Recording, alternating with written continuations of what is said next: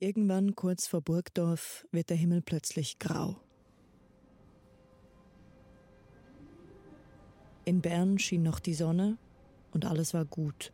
Doch nachdem der Zug durch den Grauholztunnel gefahren ist und sich der Region des Kantons Bern nähert, die man Oberaargau nennt und in der Rockwil liegt, zieht plötzlich Hochnebel auf. In meiner Erinnerung spielte sich jede einzelne Zugfahrt in mein Heimatdorf exakt so ab. Was natürlich Unsinn ist.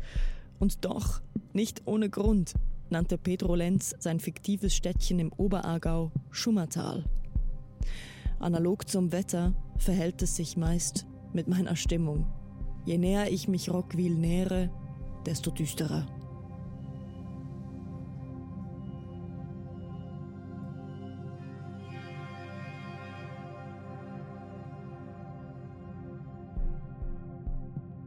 Heute bei «Apropos» eine Jugend in Rockwil. Rockwil ist ein kleines Dorf im Oberaargau. Rund 4300 Einwohnerinnen und Einwohner hat das, 50 Vereine und 18% Ausländerinnen und Ausländeranteil. In diesem Dorf ist Magazinautorin Aisha Turcan in den 90er Jahren aufgewachsen.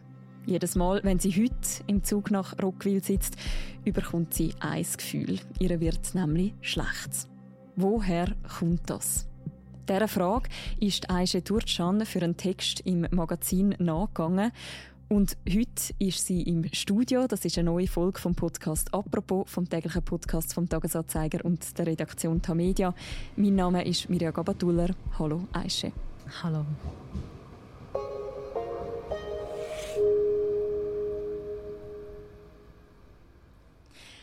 Aische, nimm uns mit nach Rockwil. Was ist das für ein Ort? Wie muss man sich den vorstellen?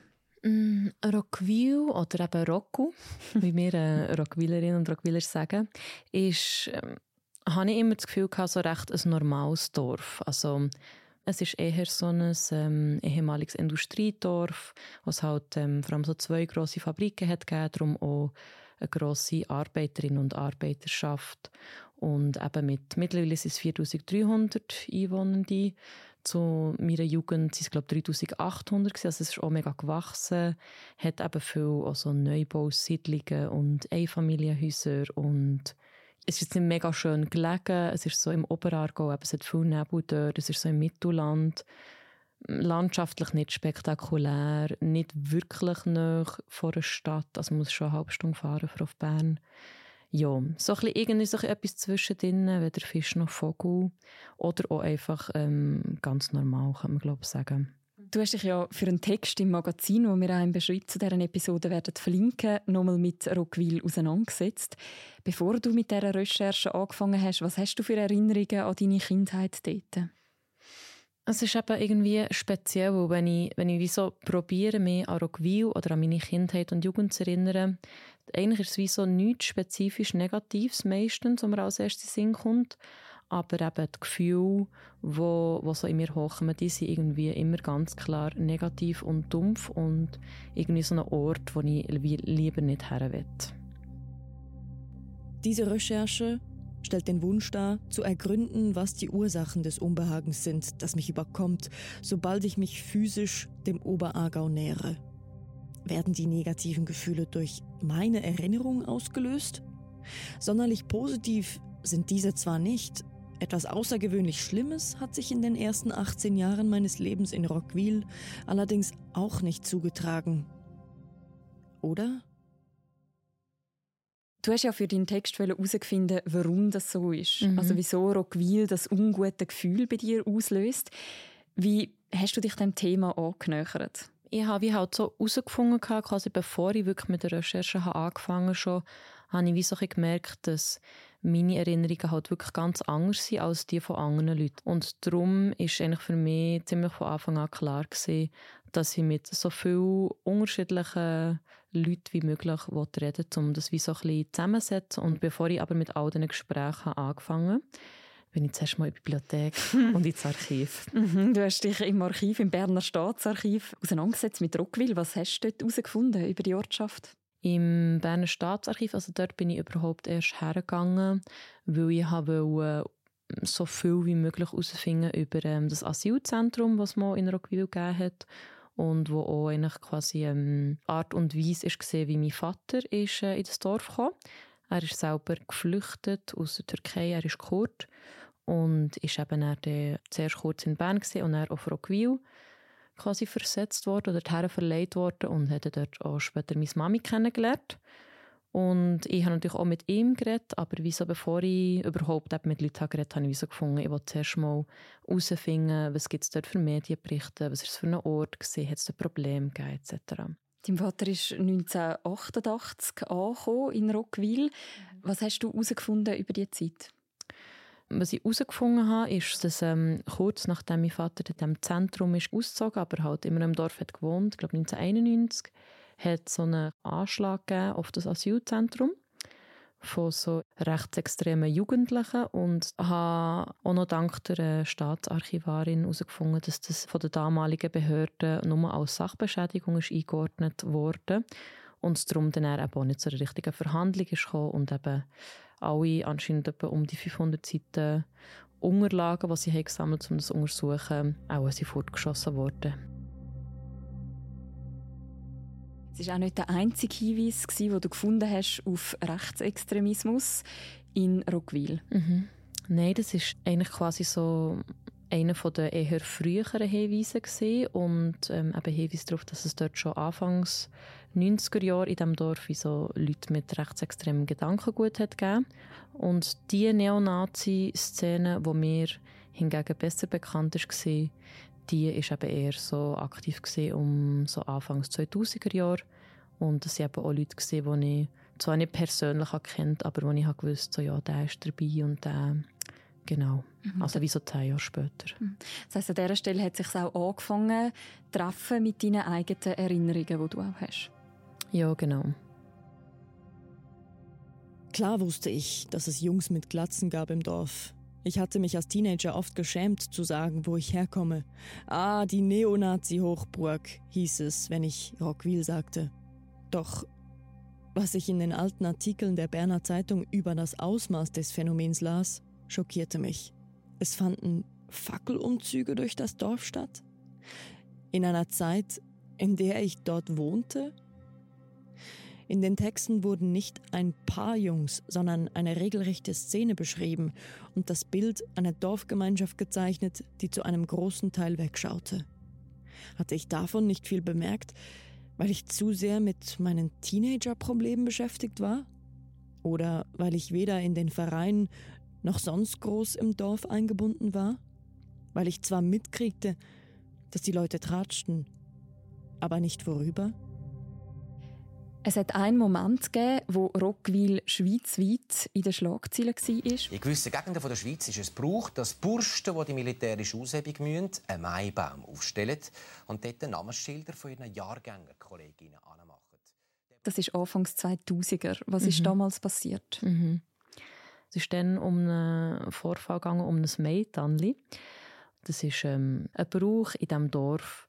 Aus dem besteht das Maibuben, also so die Buben von, von einem gewissen Jahrgang, für die Mädchen von einem gewissen Jahrgang ein Maitanli stellen.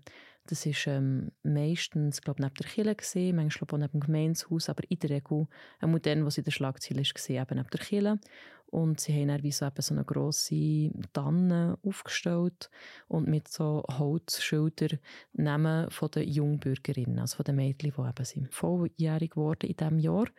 Und wie so mehrere Jahre hintereinander hat es irgendwie Probleme und Diskussionen um das Mädchenanliegen weil vor allem eben 2005 Teilnehmer gefällt haben, nämlich die von den ausländisch tönenden Namen oder von mhm. den nicht schweizerisch tönenden Namen. Mhm. Und dort ähm, hat es halt dann, wie schon so eine Diskussion im Dorf, aber so richtig Aufschwung hat sie vor allem bekommen, weil dann sich dann auch ähm, eine von den Jungbürgerinnen gewehrt hat, Priska Grütter und noch einmal jemand.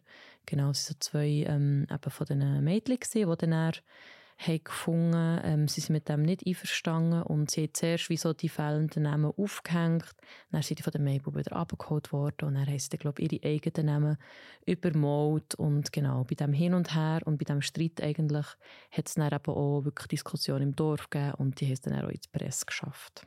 Wie ist man denn in Roku selber mit dem umgegangen, mit so Vorfällen? Von was ich gehört und gelesen habe, oder eben, was mir Leute erzählt haben, ist so ein bisschen dass man bei so Auseinandersetzungen, glaube solange es eben nicht für viel Schlagzeilen oder für viel Wirbel hat gesorgt, man dann eher vielleicht ähm, nur hinter vorgehaltener Hand hat darüber geredet und ist froh gewesen, eben Schlagzeilen sicher ähm, negativ über das eigene Dorf sicher nicht hat wollen. Genau, und dann eher, wenn es wie so nicht mehr anders ist gegangen, hat Stellung bezogen. Man muss aber wirklich auch fairerweise sagen, dass ähm, nicht alle Leute natürlich in diesem Dorf rechts sind oder auch rechtsextrem, ich bei weitem nicht. Und es eben auch ähm, Menschen gegeben, die sich gewehrt haben. Aber halt, ich würde mal sagen, eher spät und eher was so ein auch, vielleicht ist es darum gegangen, dass man jetzt etwas sollte. Du hast bei deiner Recherche von verschiedenen Seiten Hinweise gefunden, dass eben damals eine Neonazi-Szene auch gegeben hat in Rockville. Und du hast mit jemandem können reden, der damals zu dieser Gruppe gehört hat und heute sagt, er hätte mit dem Kapitel abgeschlossen. Der Pascal Lüthard. Pascal Lüthard war der jüngere von zwei Lüthard-Brüdern, die weit über die Dorfgrenze hinaus bekannt waren. Sein älterer Bruder Dominik saß jahrelang der rechtsextremen Partei National Orientierter Schweizer PNOS vor und spielte in der Nazi-Rockband Indiziert.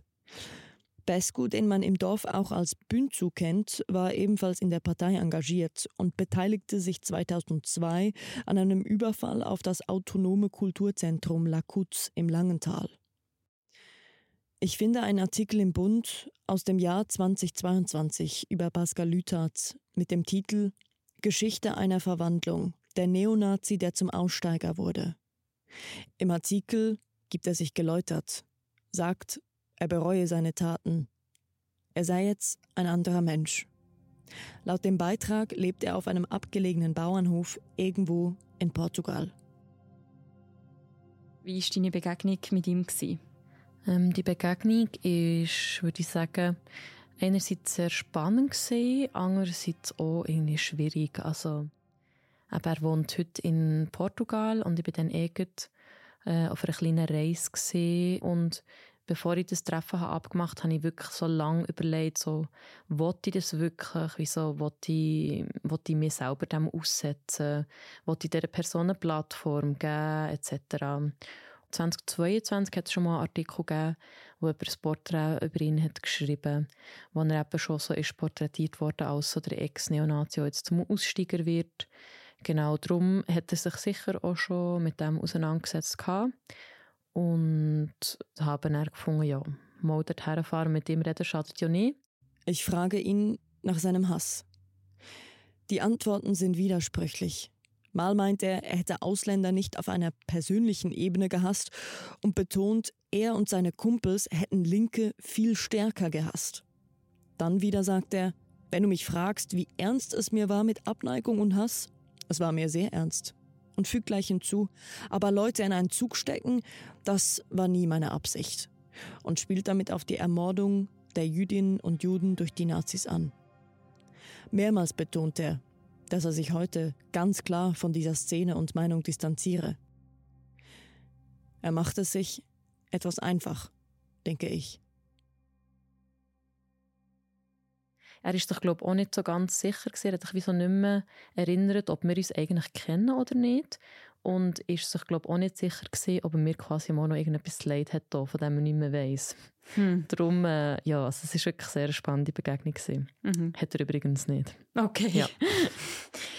Hast du dann bei deiner Recherche herausgefunden, was heute ähm, aus dieser Szene geworden ist, aus dieser rechtsextremen Szene in Rockville? Gibt es die noch? Es ist sicher nicht mehr wirklich eine Szene in dem Sinn, wie es es zu meiner Zeit hat gegeben. Also nicht so eine Gruppe von Leuten, die irgendwie gemeinsam auftritt und irgendwelche Fackelumzüge veranstaltet im Dorf. So ist es, glaube ich, wirklich nicht mehr.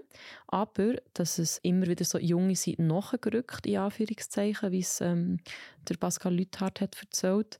Also, dass immer wieder so neue, junge irgendwie haben, ja, sie in Kontakt kommen mit etwas Älteren, die so das rechtsextreme Gedankengut irgendwie so ein bisschen, ja, haben mit ihnen teilt und die das irgendwie cool haben gefunden das glaube ich schon. Und das hat mir auch ein ehemaliger oder ein Lehrer, den ich getroffen habe, erzählt. Das haben mir eigentlich noch verschiedene Leute erzählt, auch die zum Teil gar nicht in Artikel eingeflossen Dass es schon noch einfach wie so ein Thema ist unter den, unter den Jungen.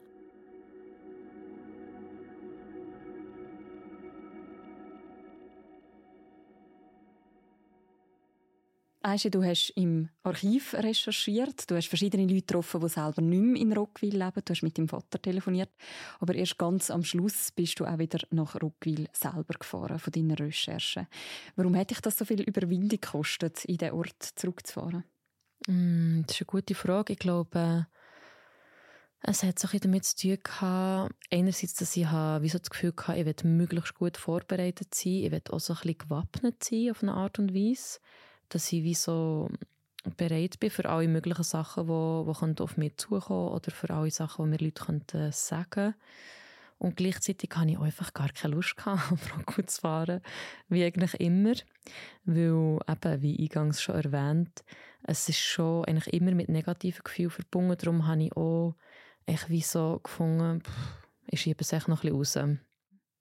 Du setzt dich ja in deinem Text nicht nur mit der Neonazi-Vergangenheit von Rockville auseinander und dem offenen Hass auch gegen Ausländerinnen und Ausländer, sondern auch so ein bisschen mit subtileren Formen von Ausgrenzung von Personen ohne Schweizer Pass oder eben mit einem ausländischen Namen. Mhm. Welche Beispiele hast du für das gefunden, jetzt ein Gespräch mit verschiedenen Personen aus dem Dorf? Eines von denen, was mich am meisten beeindruckt hat, wo ich es auch wirklich vergessen hatte, ist ähm, so ein bisschen die Sprache. Also so das Reden immer so von Ausländern und nicht Ausländer, aber vor allem also wirklich aussprechen ist vor allem so das Ausländer und Ausländerinnen. Und das habe ich wie so ein bisschen vergessen. Also so, dass das wie auch in meiner Jugend und anscheinend auch zum Teil auch heute noch wie so ganz normal ist, dass man wie immer so in diesen Kategorien redet und denkt und dass man auch ganz klare Grenzen zieht und wie so klar ist, wer jetzt dazugehört und wer nicht. Klassisches Othering, kann man sagen. Und er so ein bisschen praktischere Beispiele oder konkretere vielleicht so, dass eben das mit den Vereinen, dass wie so in diesen Vereinen Ausländerinnen und Ausländer willkommen sind, vielleicht in anderen aber eigentlich ganz klar nicht. Und man ihnen das vielleicht auch zu spüren gegeben, wenn sie mal sind gegangen. Und dann natürlich im Schulkontext. Also ich meine, in meiner Sek-Klasse hat es ausser meiner Freundin Kettle, die im Text vorkommt, und mir etwa gar nicht mehr gehabt, mit dem jetzt nicht genuin schweizerischen Namen. Und die meisten Leute mit irgendwie einer Migrationsgeschichte waren in der Realklasse oder auch so in der Kleinklasse. Ich meine, so als Kind hatte ich mein Klassenzimmer neben dem von der Kleinklasse eine Zeit lang und dort, ich halt irgendwie auch so die Stereotype im Kopf gehabt. Ich denke, die sind irgendwie alle zurückgeblieben und dabei sind dort eigentlich viele Kinder auch gewesen, die ich noch nicht so gut Deutsch haben können. So solche Beispiele von denen habe ich recht viel gefunden. Pröstli, Pröstli, ja fix. Cheers, ja. Ja. Viele von diesen Beispielen sind dir ja auch dem begegnet, wo du mit drei ehemaligen Schulkolleginnen und Schulkollegen, unter anderem mit der Kettle, die du schon erwähnt hast, eben in der Dorfbar euch getroffen haben und euch über eure Erinnerungen austauscht haben. Was ist euch so aufgefallen? Was hat es für Gemeinsamkeiten gegeben, wenn ihr euch aus heutiger Sicht an früher erinnert habt? Also vielleicht zuerst noch zum Klarstellen, Bar ist wirklich das falsche Wort. Es ist ein Bates. also es ist das Beiz. Entschuldigung, Bates. Kein Problem. Aber ja, ähm, also ich glaube, am interessantesten ist eigentlich fast gesehen, dass wir uns an unterschiedliche Sachen erinnern, auch an ganz unterschiedliche Sachen aus der Schulzeit und so eben unsere Eigen- und Fremdwahrnehmung eigentlich mega anders ist gesehen. Und dann eben halt auch so die Beispiele, von, was wir zum Beispiel eben auch über das Thema Neonazis haben wir natürlich geredet, viel, weil ich noch im Voraus gesagt habe, dass es auch so ein bisschen um das geht, ums Dorf, aber schon auch um die Themen wie eben Rassismus, Neonazis etc., dass sie dort einfach auch noch ganz andere Sachen erlebt haben als ich und viel mehr mitbekommen, weil sie halt auch eher ein bisschen mehr eingebunden waren so in den Dorfstrukturen als jetzt zum Beispiel ich. Wir reden lange über unsere Erfahrungen im Dorf und landen immer wieder bei den Themen Ausländerinnen und Rassismus. Jael, die Schweizerin ist und meistens Ausländer datete, erzählt, wie man ihr in der Schule Beleidigungen hinterher rief, weil sie einen schwarzen Freund hatte. Kettle erinnert sich daran, wie ein junger rechtsextremer Typ aus dem Dorf sie während einer Diskussion über Politik boxen wollte und ihr Kumpel die Faust abkriegte. Trotzdem denken die beiden gerne an ihre Jugend zurück. Als Teenager war Rockwheel schon cool, meint Jael und Kettle fügt Lachen hinzu. Es gab viele Orte, die perfekt waren, um mit seinem Schätzli zu knutschen. Bla bla und so. Als Jugendliche, Rocco war für mich der Shit. Die Waldhütten hier, also mm. eine eigene Party. Wir haben die geilsten Sachen gemacht. Also eigentlich, ja. hast, eigentlich hast du in, hast in diesem Dorf alles, was du brauchst. Kein Thema von Trauma. Wahrscheinlich hilft es, FreundInnen zu haben, die alles mit einem durchstehen. Hast du in diesem Gespräch mit deinen ehemaligen Schulkolleginnen und Kollegen auch eine Erklärung gefunden, warum Rockville so viel Unbehagen auslöst? Die Frage, die du dir am Anfang gestellt hast. Mm, mit ihnen jetzt im Gespräch habe ich glaube so den einen Moment sehr spannend gefunden, wo Kettle hat das erzählt, dass ähm, also sie schafft mit Asylsuchenden und sie hat dann so gefunden, dass sie das eigentlich im Dorf gar nicht irgendjemandem erzählt hat und hat auch so ein Beispiel gebracht, was es so darum geht, dass man halt wie so in Alltagssituationen dann häufig entweder nicht genau weiß, was man jetzt wirklich den Leuten erzählen oder nicht oder dass man nicht weiß, wie man, wie man Sachen dann so einordnen oder wie jetzt etwas gemeint ist, wie so, ist das jetzt irgendwie rassistisch gemeint gewesen oder wie hat sie es gemeint? Also eigentlich so ein die Unsicherheiten oder vielleicht auch so, dass wenn man jetzt äh, ja, vielleicht jetzt nicht auf einer SVP-Linie ist, so die Frage, wie äh, bewegt man sich in diesem Dorf oder was ist so akzeptiert, was nicht, dass es sich wie immer einfach so ein anstrengend ist.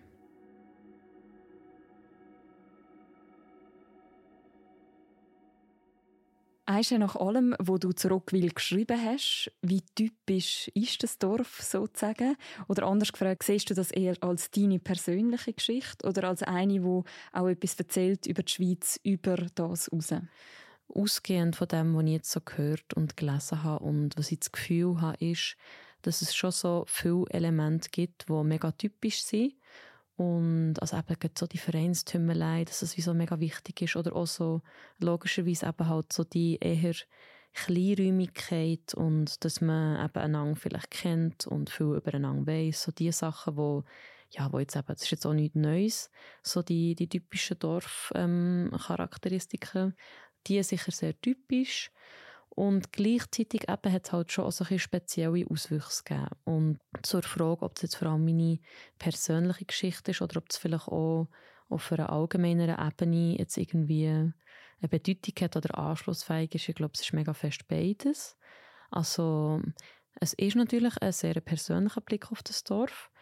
Andererseits habe ich das Gefühl, eben, ganz so persönlich ist es dann gleich auch nicht geworden, weil es ja dann nicht primär um meine eigene Familiengeschichte geht oder um meine Persönlichkeit, sondern einfach mehr so wie die Art und Weise, wie ich die Frage stelle, ist halt, oder Herangehensweise ist persönlich.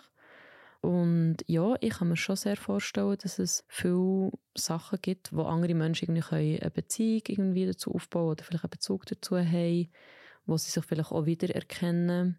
Also ich hoffe es. Du hast jetzt gerade schon angesprochen, die Kleinräumigkeit. Du nennst ja auch den Ort, also den Namen von, von dem Dorf, wo du darüber schreibst, wo du aufgewachsen bist. Es kann ja auch sein, dass sich durch den kritischen Blick vielleicht auch Leute angegriffen fühlen. Wie gehst du mit dem um? Ich befürchte schon, dass sich Leute da angegriffen fühlen, ja. Und das ist auch durchaus etwas gesehen, was mich jetzt irgendwie beschäftigt hat und wo glaube auch irgendwie so ein mit, eben mit einem negativen Gefühl oder mit dieser Übelkeit so ein in Zusammenhang steht.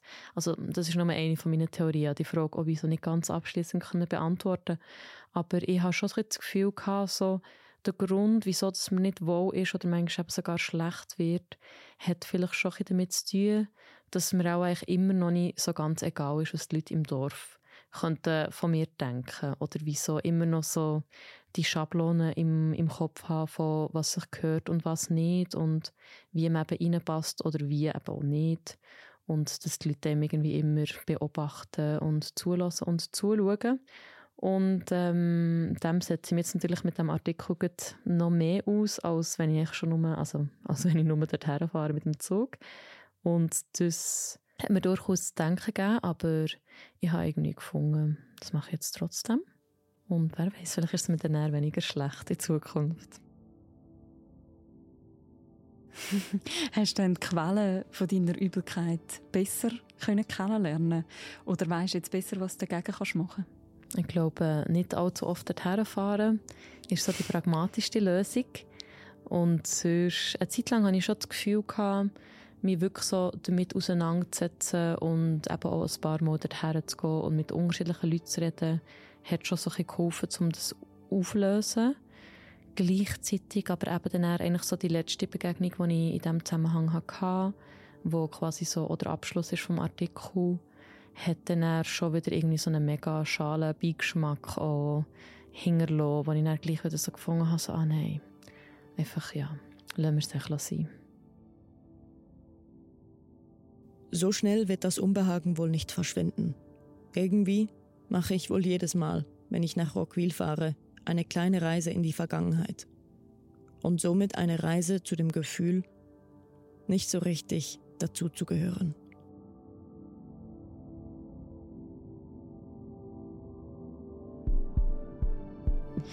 Wer möchte wissen, was auch die letzte Begegnung noch war, ich kann sehr empfehlen, den ganzen Text von der Aisha Turcan noch zu lesen. Er ist erschienen im aktuellen Magazin und wir verlinken ihn auch noch gerne im Beschreib zu deren Episode.